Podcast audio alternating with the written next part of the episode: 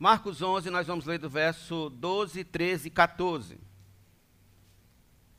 Que diz assim: No dia seguinte, quando saíram de Betânia, Jesus teve fome. E vendo de longe uma figueira com folhas, foi ver se nela acharia alguma coisa. Aproximando-se dela, nada achou, a não ser folhas, porque não era tempo de figos. Se você depois puder botar aí ao lado a sua Bíblia, não era tempo de figos maduros. Nós vamos explicar isso aqui daqui um pedaço. Então Jesus disse à figueira: Nunca mais alguém coma dos seus frutos.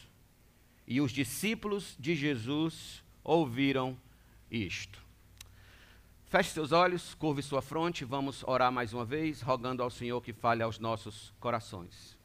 Senhor, a tua palavra está aberta diante de nós e nós precisamos ouvir, Senhor, a tua voz, não a voz meramente do pregador, apesar de ser o instrumento qual o Senhor usa, mas a tua voz, Senhor Deus, visitando o mais profundo do nosso íntimo, o mais profundo do nosso coração, da nossa alma, do nosso ser, mexendo, ó Deus, naquilo em que muitas vezes a gente tenta fugir, tenta escapar de realidades, ó Deus, terríveis dentro da nossa alma que precisam ser confrontadas, de problemas que precisam ser resolvidos, feridas que precisam ser curadas.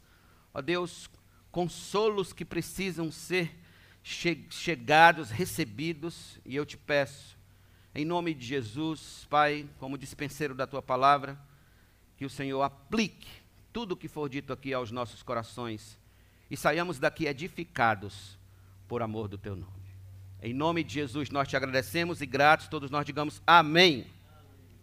Permaneça com sua Bíblia aberta em Marcos, por favor.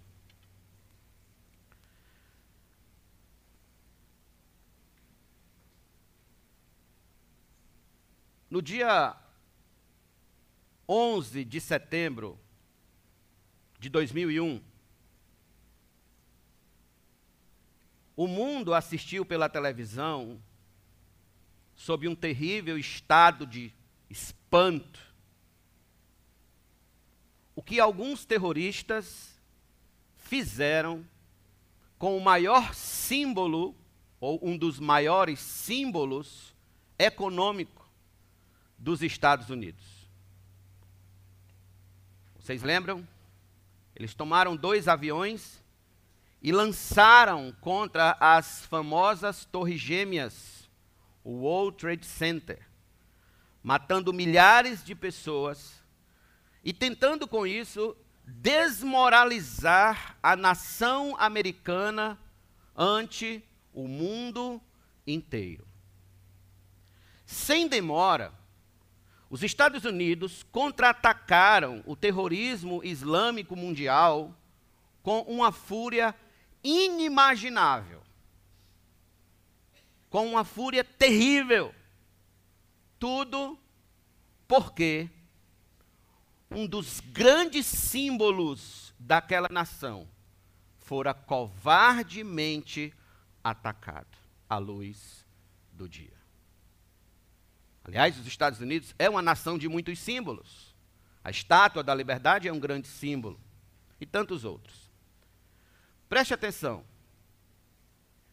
Por natureza, nós gostamos de símbolos. Gostamos de nos orgulhar dos nossos símbolos. Porque os símbolos, eles sempre trazem consigo um caráter identificador e singularizador. Os economistas têm seus símbolos. O, os médicos têm seus símbolos. Os motociclistas têm seus símbolos.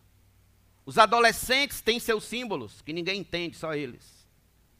As religiões têm seus símbolos. As nações da terra têm seus símbolos, e tudo isso a fim de serem identificados e singularizados na história. Por exemplo, sempre que você vê a Torre Eiffel na televisão, você lembra da França. Sempre que você vê o Monte Fuji, você lembra do Japão. Sempre que você vê o Big Ben ou aquele relógio bem alto, você vai lembrar de Londres. E quando você olha, por exemplo, no alto do Corcovado, o Cristo Redentor, você lembra do Brasil. O símbolo, ele não tem apenas o papel de nos identificar, de nos singularizar, mas também de transmitir uma mensagem. O símbolo existe para transmitir uma mensagem. A substância dessa mensagem será vista no modo como o grupo se comporta, como se veste, o tipo de conversa que tem, os lugares que frequenta, os trejeitos se lidam, enfim. Cada símbolo ele traz uma mensagem, e essa mensagem ela é exatamente a substância do que o símbolo representa, do que o símbolo quer informar. O problema, meus amigos, com o símbolo é quando ele perde a substância original de sua mensagem, restando apenas a embalagem, restando apenas a aparência do símbolo com uma substância totalmente outra, totalmente alterada, totalmente modificada e totalmente prejudicada. O que faz com que o símbolo, então, tão antes, tão admirado, tão apreciado, faz com que aquele símbolo, quando perde a sua mensagem, se mostre no nostalgicamente como aquela estrela cujo brilho está lá como poeira cósmica, mas a estrela em si já morreu há muitos anos e não existe mais. Observe. É exatamente isso que está acontecendo aqui nesse texto. É exatamente isso o que o texto que lemos está nos falando. De um símbolo que não tem mais nada a oferecer, todavia ainda permanece de pé, enganando a quem vai e a quem vem. O milagre da maldição da figueira aponta exatamente para um símbolo cuja mensagem perdeu a essência, a substância, tornando-se obsoleto, cheio de aparência, porém com um conteúdo apodrecido e doentio. Esse texto, meus irmãos, faz parte da sessão cujo conteúdo é a condenação do Templo de Jerusalém. A condenação do templo e da falsa religiosidade praticada ali. Essa sessão compreende os capítulos 11, 12 e 13 de Marcos. Esse, aliás, foi o texto da figueira que deixou o filósofo e matemático Bertrand Russell escandalizado com Jesus. Ele disse que Jesus usou de uma fúria vingadora. Ele disse mais acusando Jesus que, em questão de sabedoria e virtude, quando olhamos para esse texto, Jesus é um homem vingativo, Jesus é um homem de ranço, é um homem amargurado que não é mais nem menos que qualquer outro na história. Aqui, quem veio para a aula na quinta-feira e quem veio também para o culto na quarta-feira vai lembrar? Bertrand Russell nos, nos leva a pensar sobre o perigo de interpretarmos o texto bíblico meramente com nossos sentimentos, com os nossos achismos, pelas nossas lentes, pelos nossos ângulos. Pois o que Bertrand Russell não sabia, e muitos também ainda não sabem, era que o milagre, esse milagre da figueira infrutífera, foi algo proposital da parte de Jesus. O que ele fez aqui, ele está fazendo de propósito. Bertrand Russell precisava olhar com mais calma o contexto do texto. Então, vamos para o contexto desse milagre. Você está com sua Bíblia aberta aí? Volte aqui em Marcos, por favor, rapidinho. E você vai perceber que o milagre da figueira ele está exatamente entre dois textos que aponta especificamente para a destruição do templo. Veja o versículo número 11. Lembre que ele estava chegando em Jerusalém, chegou em Jerusalém, teve a entrada triunfal. Então, no verso 11 diz: E Jesus entrou em Jerusalém, no templo, e tendo observado tudo, como já era tarde, saiu para Betânia com os doze. Agora veja o verso 15. E foram para Jerusalém. Quando entrou no templo, começou a expulsar os que ali vendiam e compravam. Só até aqui. Nós não vamos entrar hoje nesses detalhes em relação à questão do que Jesus fez no templo. Mas eu quero chamar a atenção de vocês para o fato de que Jesus entra no templo, observa tudo, não fala nada, então vai para Betânia. A sua visita inicial, ela é profundamente inspecional. Ela é uma visita de inspeção ao templo. No dia seguinte, na segunda-feira da paixão, que segundo os estudiosos, essa semana que é a última semana de Jesus, é a sua semana em que ele vai para a cruz. Nosso Senhor então volta para Jerusalém no dia seguinte, e de acordo com o versículo 12, ele tem fome. O que não era muito comum, um judeu, como também não é do brasileiro, sair de casa sem tomar o café da manhã. Mas assim ele o fez. Propositalmente, Jesus saiu sem tomar o café da manhã naquele dia. Ele sabia o que estava fazendo, porque ele tinha um objetivo muito claro em mente. Lembre, como nós falamos na entrada triunfal de Jesus, que assim como no episódio anterior a esse, Jesus usou um jumentinho propositalmente para cumprir a profecia do Antigo Testamento, de Zacarias. Aqui, o propósito com este milagre é proposital, é declarar a condenação do templo com sua religiosidade de aparência, religiosidade mentirosa e religiosidade falsa. O comentário mais antigo do livro de Marcos é de um cristão chamado Vitor de Antioquia, do século V. Naquela época, Vitor já dizia que a maldição da figueira era uma parábola ensinada que simbolizava exatamente o juízo sobre o templo e sobre Jerusalém. O fato é que o templo se tornou um símbolo vazio, cuja substância não casava mais com a original de quando ele foi construído. Nada ali no templo mais representava a vontade de Deus, a espiritualidade bíblica e saudável. Absolutamente mais nada. O templo estava de pé.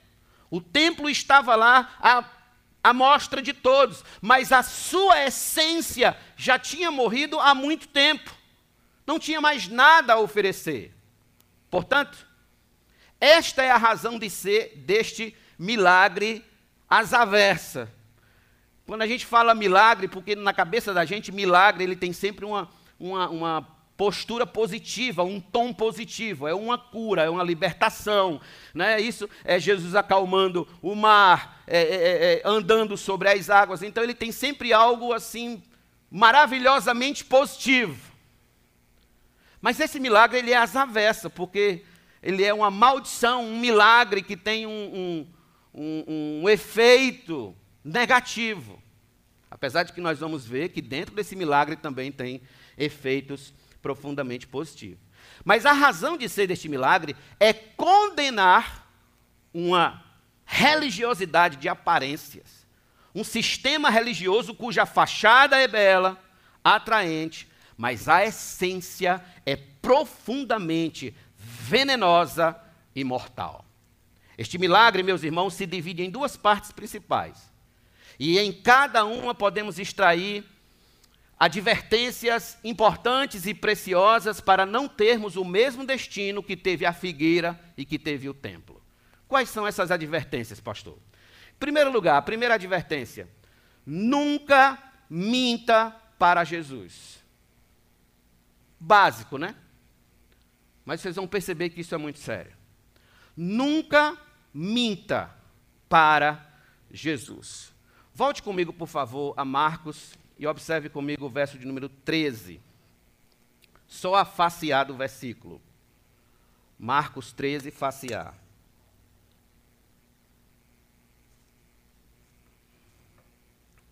E vendo de longe uma figueira com folhas, foi ver se nela acharia alguma coisa. Só até aí, por enquanto. Preste atenção. Nosso Senhor aqui estava a caminho de Jerusalém. A distância entre Betânia e Jerusalém era aproximadamente 3 quilômetros. E nesse caminho ele teve fome, já que ele não tomou café da manhã.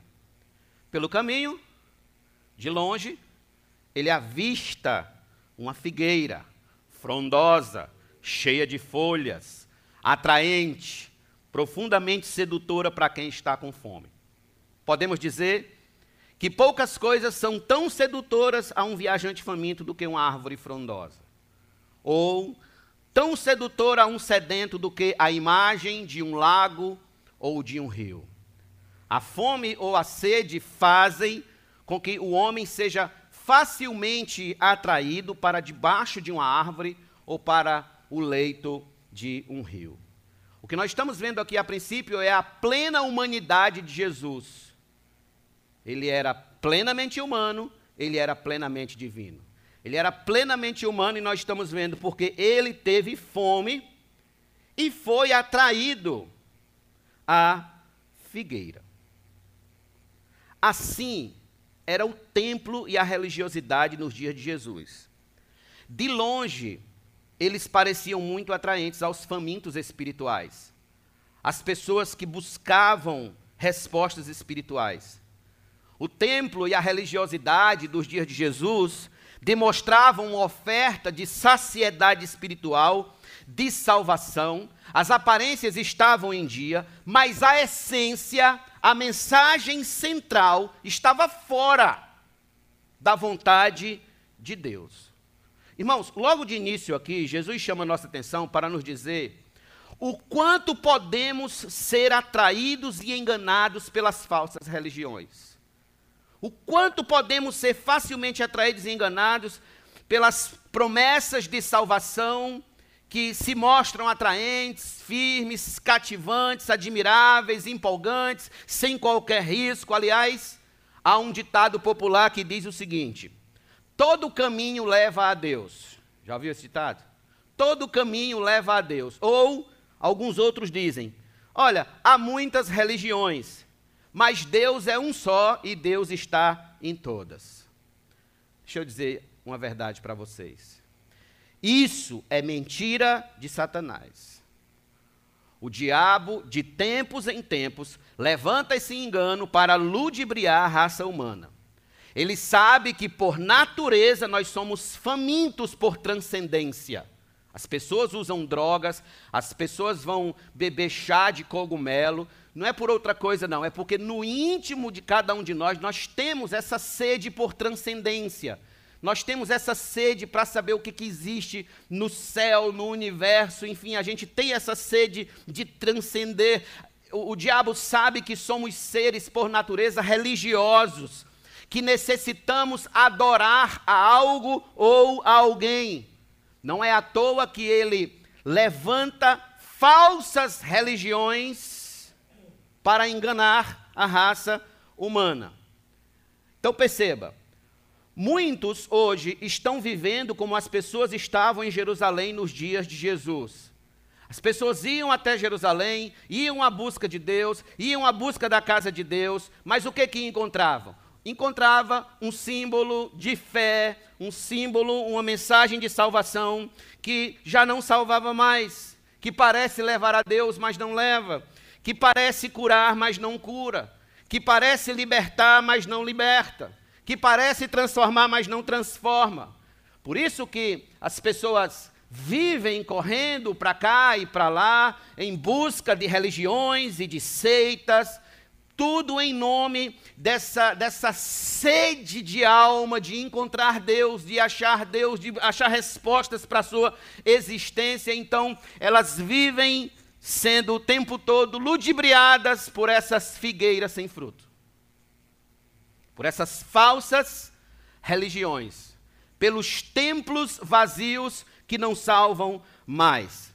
Por isso que o sábio disse no Provérbios 14, versículo 12: Há caminho que ao ser humano parece direito, mas o fim dele é caminho de morte. Em Mateus 24, 24, Jesus advertindo sobre o perigo dos falsos profetas, ele disse: Porque surgirão falsos cristos e falsos profetas, operando grandes sinais e prodígios, para enganar, se possível, os próprios eleitos. Figueira sem fruto. Segundo aos Coríntios, capítulo 11, versos de número 13 e 14, Paulo, defendendo o seu apostolado, ele disse: Porque esses tais, falando de falsos apóstolos que existiam ali, são falsos apóstolos, obreiros fraudulentos, disfarçando-se em apóstolos de Cristo. E não é de, de, admirar, olha o que Paulo diz, e não é de admirar, porque o próprio Satanás se disfarça de anjo de luz. Então, o diabo sabe muito bem levantar figueiras sem frutos para impressionar os famintos. Ele sabe muito bem levantar falsas religiões para impressionar aqueles que estão em busca, certo, de achar respostas espirituais nessa vida. Ele é perito em enganar. O seu sobrenome é enganador. Ele sabe levantar seitas, ele sabe levantar todo tipo de falsa religião para manter bilhares e bilhares e bilhares de pessoas cegas do evangelho e escravas das aparências. Daí, meus queridos, o cuidado de não se dar crédito a qualquer profeta, de não se dar crédito a qualquer mensagem, de não se dar crédito a qualquer sermão, a qualquer livro que fale de Deus, que oferte salvação, sem a devida e acurada verificação do conteúdo da mensagem. Porque veja, de longe Jesus viu a figueira. Jesus já não foi dizendo, essa figueira, com certeza, com certeza, essa figueira tem muito o que me oferecer. Não. Jesus vai nos ensinar. E quando a gente vê uma figueira de longe, a gente tem que ir até ela inspecionar para ver se de fato ali tem alguma coisa a nos oferecer. E foi isso que ele fez. Por exemplo, volte comigo a Marcos, capítulo de número 11, e veja a parte B do versículo 13. Aproximando-se dela, nada achou a não ser folhas, porque não era tempo de figos. Lembre, ele a viu de longe, e ele foi até ela para ver se achava alguma coisa. E ao chegar perto, aproximando-se dela, nada achou a não ser folhas, porque não era tempo de figos.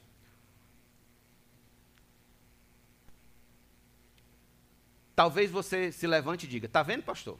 Bertrand Russell tinha razão. Veja só, não era tempo de figos.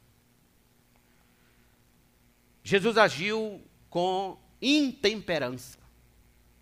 Jesus não foi manso com a figueira, ele foi vingativo, porque ela não tinha nada para ele comer, então ele pegou e amaldiçoou a figueira, jogou a maldição sobre a figueira. Até o próprio escritor reconhece aí, Marcos reconhece, dizendo que não era tempo de figos. Observe, preste atenção aqui. Nós só temos como entender esse versículo, de fato, o que aconteceu aqui, se nós observarmos o seguinte termo aí dentro da faceada do versículo 13, quando o texto diz assim: Veja bem. E vendo de longe uma figueira com folhas, foi ver se nela acharia alguma coisa. Grife esse termo aí, ó. Alguma coisa. Agora preste bastante atenção aqui. A época da colheita de figos maduros era de agosto a meados de outubro. Após o inverno, nos meses de março e abril, as figueiras já estavam cheias de folhas novamente. Cheias de folha. E nesses galhos já deviam ter botões verdes Vai aparecer a imagem aqui, vocês vão ter uma noção do que, que eu estou falando. Botões verdes, que não são figos maduros, mas esses botões verdes são comestíveis. Sabe aquela historinha da siriguela verde? que a gente ia atrás de siriguela, no pé de siriguela, não tinha maduro, mas tinha verde. Quem achasse siriguela verde, né? Botava para dentro e enchia o bucho de siriguela. Então, da mesma forma, esse, esses botões, eles não são, não são de um sabor especial, mas já matavam a fome. Já dava já para ajudar. Então, quando Jesus se aproxima da figueira, cheia de folhas, para ver se acha alguma coisa para comer, ele procurava não figos maduros, porque ele sabia que não tinha, não era época de figos maduros. Ele procurava pelo menos esses botões de figos. Porque a árvore era necessário, de um modo geral, pelo menos em regra, que a árvore tivesse esses botões de figo. Porém, a árvore é profundamente enganadora por causa de sua folhagem. Em outras palavras, se tem folhas, deve ter botões verdes para comer. Se tem folhas, tem que ter alguma coisa. Mas ela não tinha, era nada. Ela não tinha absolutamente nada. Perceba, assim era o templo e a religiosidade em Israel naqueles dias. Com toda aquela aparência, sacrifícios, procissões, festas e mais festas, sacerdotes, sumos sacerdotes, escribas, fariseus, saduceus, circuncisão, a lei e etc. Então, a religiosidade, o templo, a vida religiosa devia ter algo a oferecer àqueles que buscam a Deus, mas eles não tinham nada. Como nós vamos ver no domingo que vem, no texto seguinte, Jesus não encontrou nada. Ele entrou no templo, inspecionou tudo, e a inspeção de Jesus o fez chegar à conclusão de que toda aquela religiosidade era enganadora muita folha e nenhum fruto. Muita folha, muita embalagem e nenhum conteúdo, muito barulho e nenhuma palavra de Deus. Aqui está, queridos, um grande perigo que muitos estão correndo ante a eternidade. É que estão confiando numa proposta de salvação fantasma Muitos hoje em dia estão como aquelas pessoas confiando num espantalho, numa aldeia de Potemkin. Aí um ótimo ponto de pesquisa, aldeia de Potemkin, procurem saber o que é. Muitos estão hoje dentro de igrejas e igrejas e em seitas, etc., ouvindo o canto da sereia, acreditando que há um pote de ouro no fim do arco-íris de expressões de fé que propõem salvação, mas o fim é a condenação. E aí eu pergunto a você: em quem, em quem você tem posto a sua fé? Em quem você tem posto a fé do seu coração? Que mensagem de salvação você tem abraçado? Que símbolo de salvação você tem buscado para escapar da ira vindoura de Deus. Qual símbolo? Então, nós temos aqui esse perigo de confiarmos num símbolo que não salva. Mas essa figueira, ela aponta não apenas para a religiosidade institucional de Jerusalém, ela aponta também para outro perigo que todos nós corremos diante da mensagem exposta. Não apenas de confiarmos numa falsa religião, mas o perigo de vivermos uma vida religiosa de aparência. Uma vida religiosa cheia de falsidade, de mentiras, de enganos e de dubiedades. Há muita gente cuja vida é como essa figueira, exatamente como essa figueira, cheia de aparências, com uma embalagem bonita e chamativa, mas por trás dos bastidores é completamente vazios de frutos de santidade, de transformação, de regeneração. Nada se encontra de temor de Deus, nada se encontra de amor a Deus e a sua obra. Quando Jesus se aproxima de tais pessoas, do casamento de tais pessoas, da vida profissional de tais pessoas, da vida estudantil, da vida paternal, da vida maternal, das amizades, dos negócios dessas pessoas, ele não encontra nenhum fruto sequer de santidade, de louvor, de adoração, de piedade para com ele, porque são figueiras sem fruto. Tem aparência de piedade, tem aparência de santidade, tem aparência de uma vida piedosa. De longe se mostra profundamente piedoso, piedosa. Mas quando inspecionado de perto, o que, que se acha? Deixe-me perguntar: se Jesus se aproximar de você hoje, o que ele vai encontrar na sua alma e no seu coração? Imagine-se como aquela figueira. Se nosso Senhor se aproximar hoje do seu casamento, o que, é que ele vai achar de frutífero? Se Jesus visitar hoje a sua vida profissional, quem você é lá no trabalho, quem você é lá no seu escritório, o que ele encontrará de louvor a Deus? Se Jesus inspecionar hoje a sua família, como vocês se comportam, como vocês vivem dentro do lado de vocês, o que ele verá de adoração? Se Jesus auditar hoje os seus negócios, o que ele achará de fruto piedoso e santo dentro da sua existência? O quê? Queridos, a vida com Deus precisa ser uma vida frutífera. O templo em Jerusalém precisava ser o lugar onde as pessoas encontrassem Deus. Da mesma sorte, as nossas vidas precisa ser o lugar onde as pessoas encontrem Deus nelas. A vida do cristão deve ser uma vida frutífera. E os frutos da vida cristã são evidenciados em quê? Em santidade, em justiça, em amor, em bondade, em benignidade, em perseverança, em pureza e em piedade. João capítulo 15, verso 16, Jesus disse: Não foram vocês que me escolheram, pelo contrário, eu escolhi vocês e os designei para que vão e deem fruto, e o fruto de vocês permaneça, a fim de que tudo que pedirem ao meu Pai em meu nome, ele lhes conceda. Em outras palavras, o cristão não é alguém passivo. O cristão não é alguém inerte na história. Ele deve ser ativo, ele deve frutificar, sua vida deve refletir o fato dele ter sido escolhido e designado por Cristo para uma vida santa, para uma identidade santa e transformada. Meus irmãos, qual era a mensagem de João Batista no deserto? Qual era a mensagem de João Batista? A mensagem de João Batista era essa aqui, ó. Abra sua Bíblia comigo, por favor, em Lucas, capítulo 3. Lucas capítulo 3.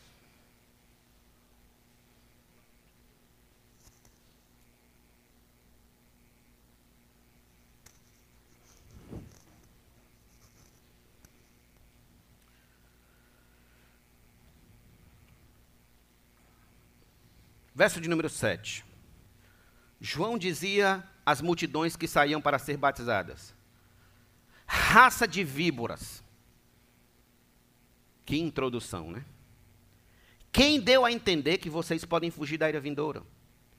Produzam frutos dignos de arrependimento. E não comecem a dizer uns aos outros: temos por pai Abraão. Porque Deus pode fazer com que destas pedras surjam filhos a Abraão. E também o machado já está posto à raiz das árvores, portanto, toda árvore que não produz bom fruto é cortada e lançada ao fogo. Então as multidões perguntaram a João: O que é que devemos fazer? Quais são os frutos? Ele respondeu: Quem tiver duas túnicas, reparta com quem não tem, e quem tiver comida, faça o mesmo. Também alguns publicanos chegaram para ser batizados e perguntaram a João: Mestre, o que devemos fazer? Ele respondeu: Não cobrem mais do que o estipulado. Também soldados lhe perguntaram: E nós, o que devemos fazer? E ele lhes disse: não sejam prepotentes, não façam denúncias falsas e contentem-se com os salários que vocês receberam. Esses são os frutos. Isso é uma figueira frutífera que demonstra transformação de vida, mudança de caráter. A mensagem de João Batista, irmãos, era a mesma de nosso Senhor. que não há vida com Deus verdadeira e genuína sem frutos. Não há vida genuína com Deus sem frutos que evidencie transformação, mudança e santificação. Em Efésios capítulo 5, verso 8 a 10, Paulo disse: Porque no passado vocês eram trevas, mas agora são luz no Senhor. Vivam como filhos da luz, porque o fruto da luz consiste em toda bondade, justiça e verdade, tratando de descobrir o que é agradável ao Senhor.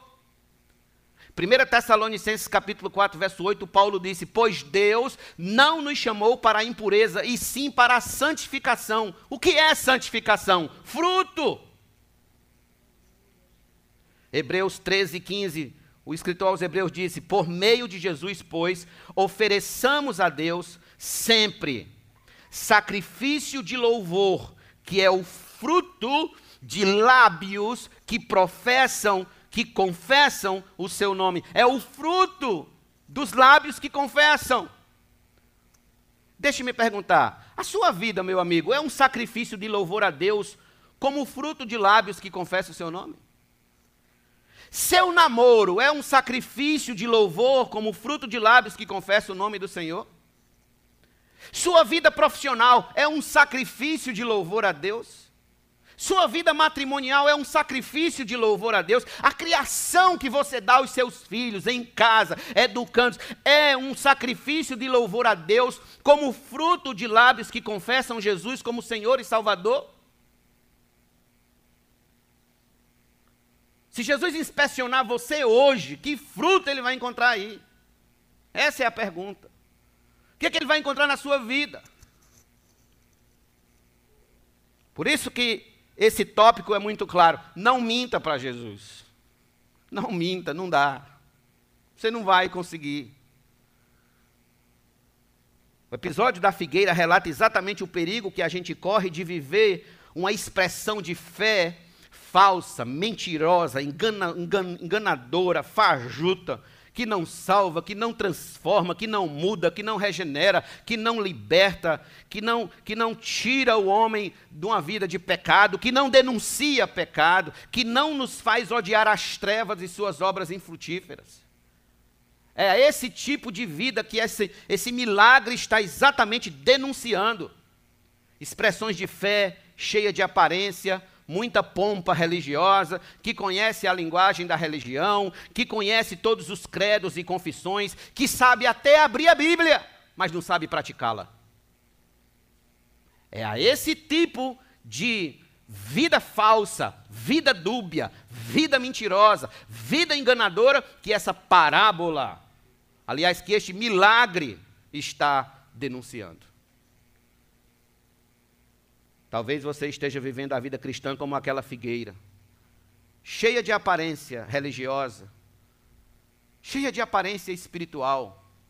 Quem olha para você diz: lá vai um homem espiritual, lá vai uma mulher de Deus, lá vai um homem de Deus, mas do profundo do seu íntimo você diz: se ele soubesse que eu não sou nada disso, se ele soubesse que eu não tenho os frutos a oferecer.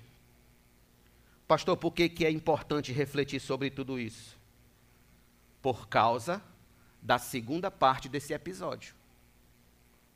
Qual é a segunda parte desse episódio? Em segundo lugar, todos os que mentem para Jesus serão condenados.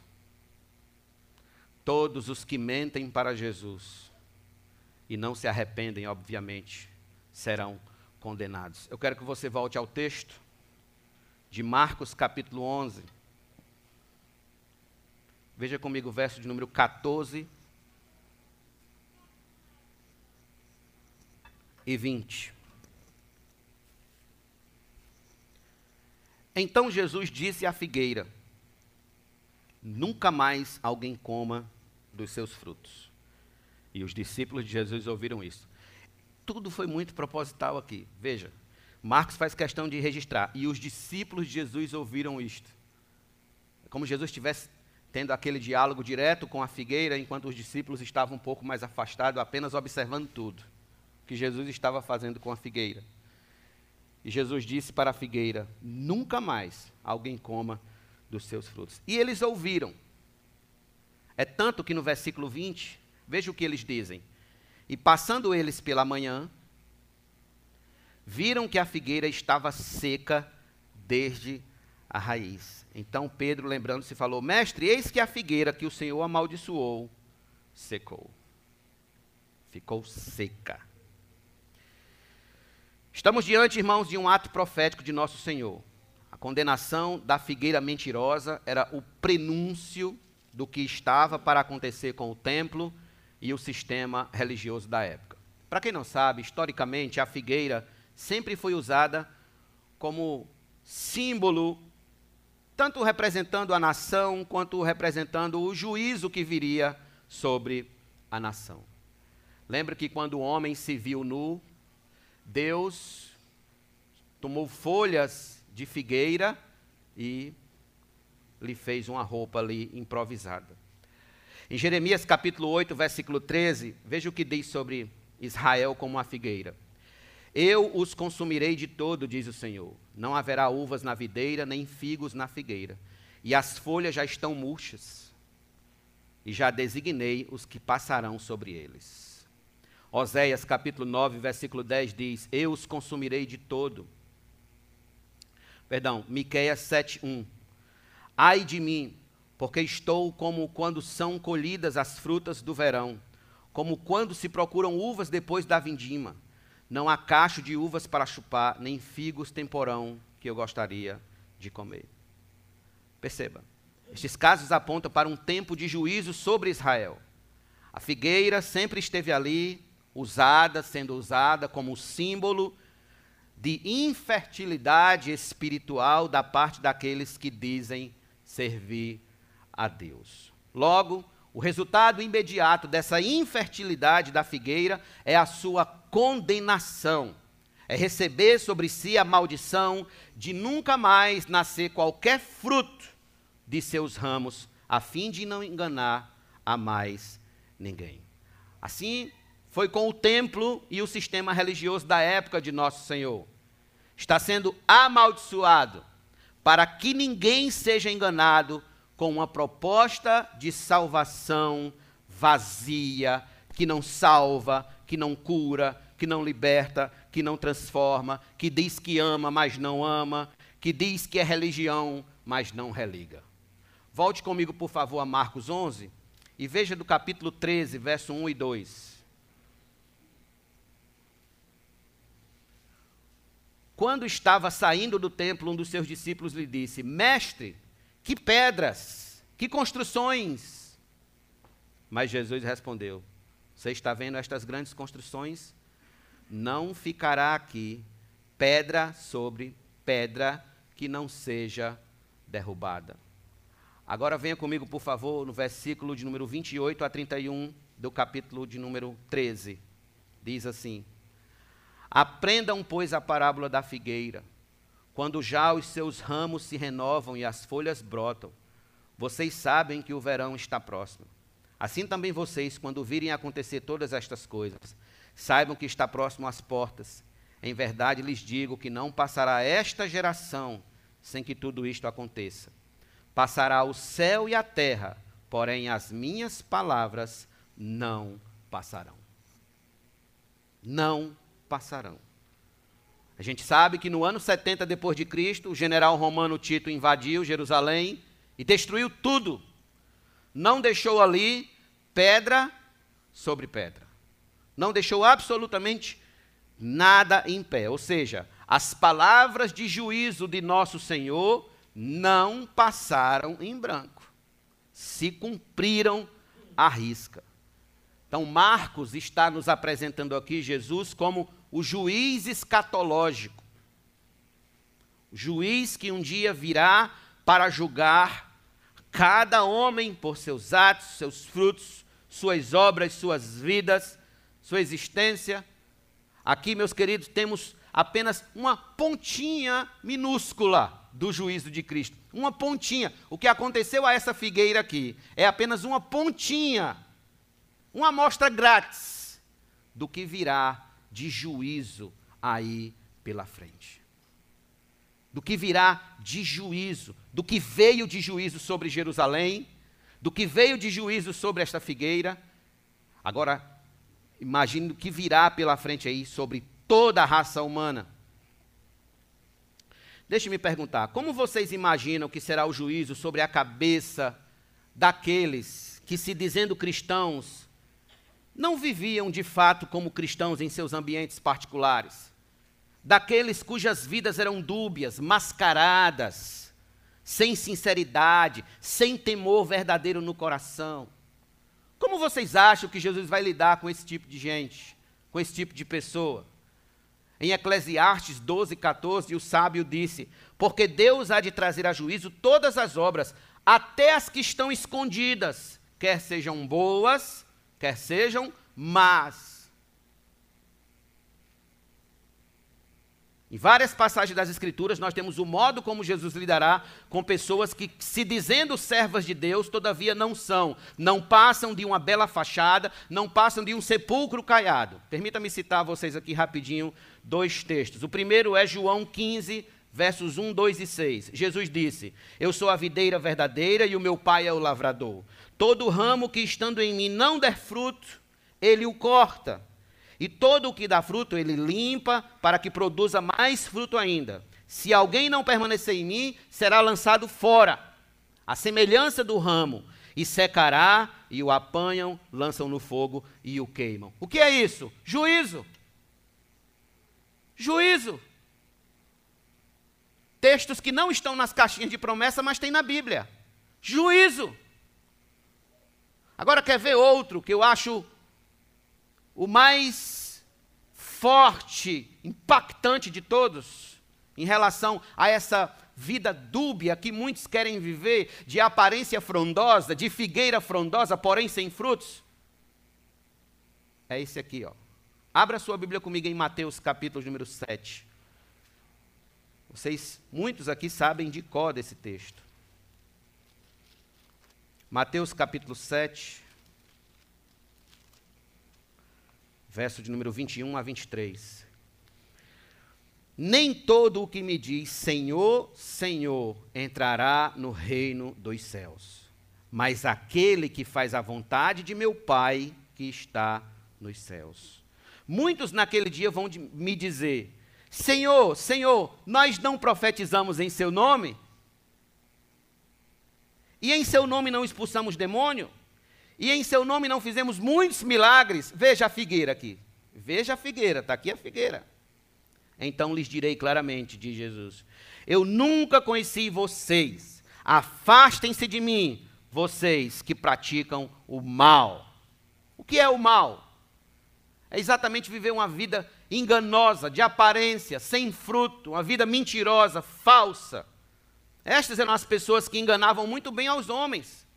Estas aqui que Jesus falou eram as pessoas que na terra enganavam muito bem aos irmãos, enganavam aos vizinhos, enganavam ao pastor, enganavam aos seus líderes, enfim, enganava a todos.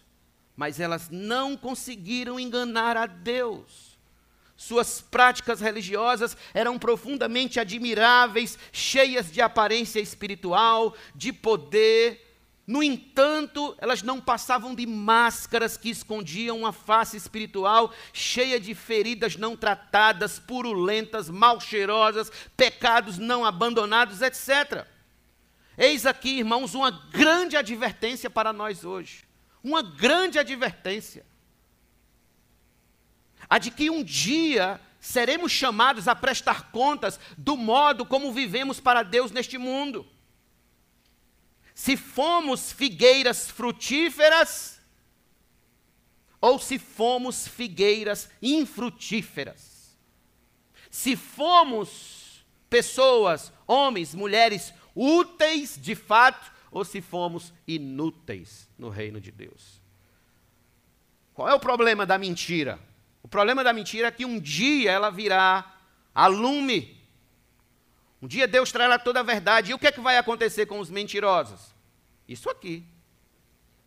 Apocalipse 21, 8.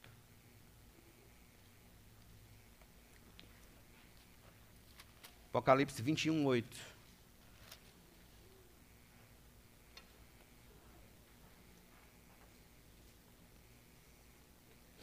Quanto, porém, aos covardes, aos incrédulos, aos abomináveis, aos assassinos, aos imorais, aos feiticeiros, aos idólatras e a todos os verdadeiros, é o que está escrito na sua Bíblia?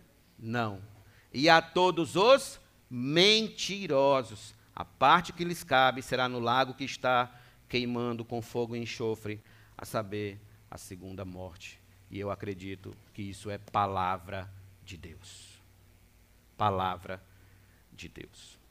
Todavia, eu quero chamar a sua atenção para o que eu disse no início: uma bênção na maldição. Como assim, pastor? Pode existir bênção na maldição? Existe uma bênção na maldição da figueira. Está no, no final, no versículo 14, nas palavras de Jesus é que quem passasse por ela agora, de agora em diante, estaria livre de ser enganado. Aquela figueira maldita nunca mais enganaria ninguém. Isso é uma bênção. Isso é uma coisa boa. Nunca mais ela seria instrumento de engano. Nunca mais ela seria instrumento de mentira nunca mais seduziria alguém como uma árvore frondosa, prometendo matar a fome, mas que não mata. Isso quer nos dizer, meus irmãos,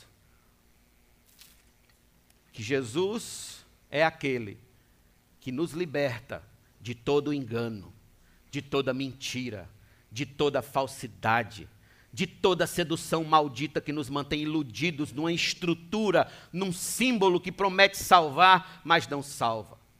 Em outras palavras, o homem moderno ele só continua enganado com as propostas deste mundo de uma vida perfeita e equilibrada, ou com os enganos das seitas, das falsas religiões dessa existência, se ele quiser porque Cristo já ofertou na cruz a grande mensagem verdadeira que salva e que redime o pecador e que transforma o pecador e que muda o pecador e que lava o pecador dos seus pecados, que o justifica diante de Deus, que o torna um homem santo, uma mulher santa, que o prepara para para que ele seja glorificado com Cristo na eternidade. Na cruz, a grande verdade de Deus já foi exposta a nosso respeito, que somos pecadores, que somos miseráveis pecadores, que não temos como salvar a nós mesmos, que não temos como nos chegar diante de Deus reclamando por nossa própria justiça. Não, não, não, não, não, absolutamente não. A cruz é a grande mensagem de que apesar de não podermos salvar a nós mesmos,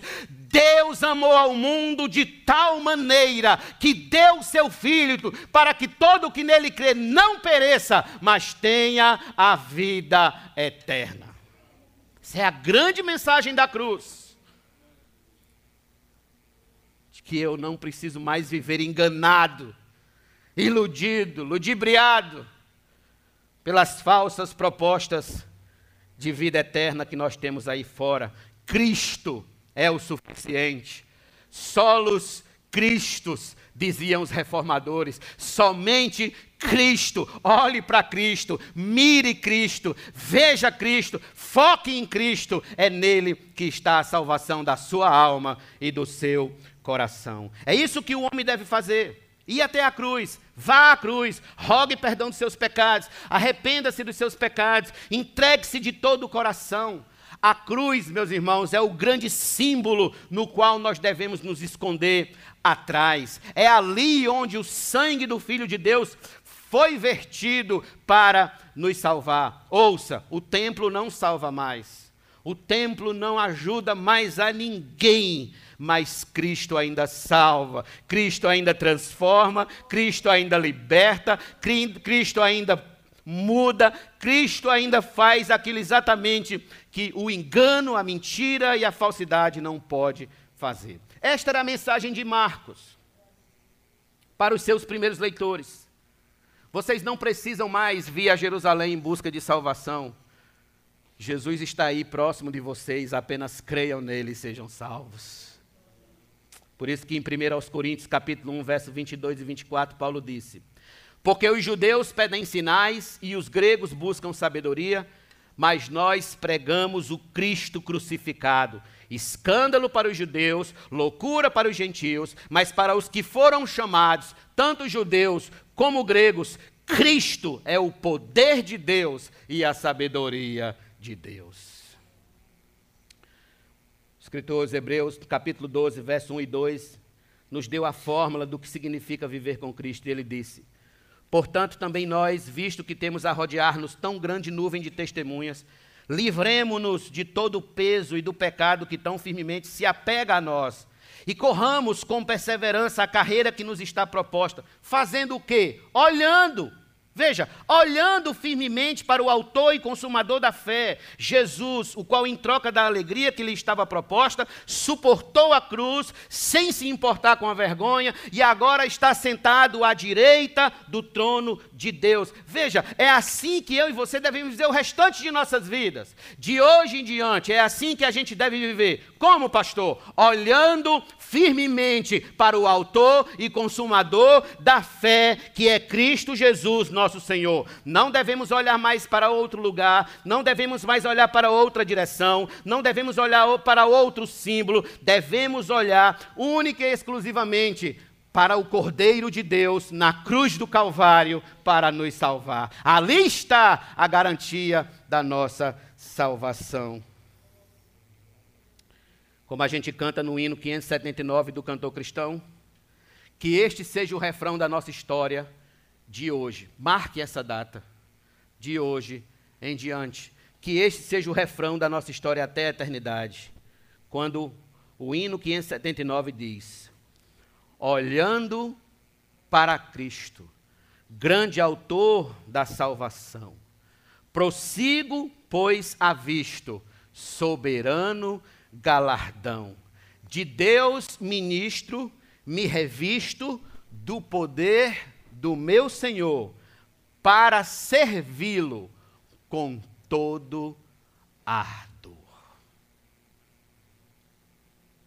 Concluo dizendo: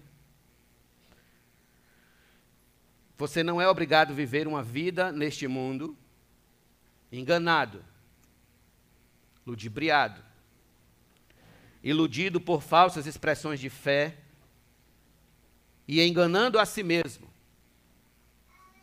Pare de olhar para figueiras sem frutos.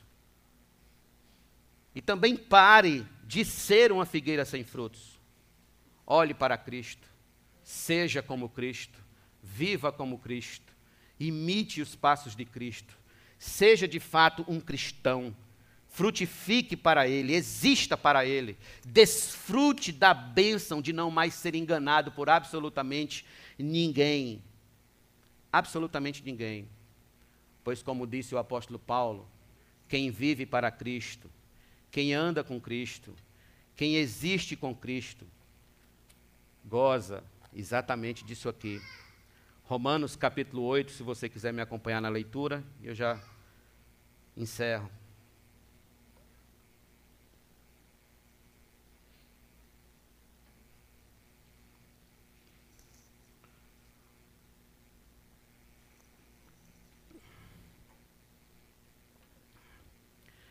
Que diremos então à vista destas coisas? Verso 31. Isso aqui são palavras, irmãos, de quem não vive mais enganado. Palavras de quem agora tem Cristo em sua vida. Veja as palavras do apóstolo Paulo. Que diremos então à vista destas coisas? Se Deus é por nós, quem será contra nós? Aquele que não poupou o seu próprio filho, mas por todos nós o entregou Será que não nos dará graciosamente com ele todas as coisas? Quem tentará acusação contra os eleitos de Deus? É Deus quem os justifica. Quem os condenará? É Cristo Jesus quem morreu, ou melhor, quem ressuscitou, o qual está à direita de Deus e também intercede por nós. Quem nos separará do amor de Cristo? Será a tribulação, ou a angústia, ou a perseguição, ou a fome, ou a nudez, ou o perigo, ou a espada? Como está escrito: Por amor de ti somos entregues à morte continuamente fomos considerados como ovelhas para o matadouro. Em todas estas coisas, porém, somos mais que vencedores por meio daquele que nos amou. Porque eu estou bem certo Do que é que você está certo, Paulo? E ele disse: Porque eu estou bem certo de que nem a morte, nem a vida, nem os anjos, nem os principados, nem as coisas do presente, nem do porvir, nem a altura, nem a profundidade, nem qualquer outra criatura poderá nos separar do amor de Deus que está em Cristo Jesus, nosso Senhor. Glória a Deus. Ninguém mais poderá nos separar por meio de enganos, de mensagens falsas, de mentiras, de seja lá o que for, porque estamos arraigados no amor de nosso Deus por meio de Cristo Jesus, nosso Senhor.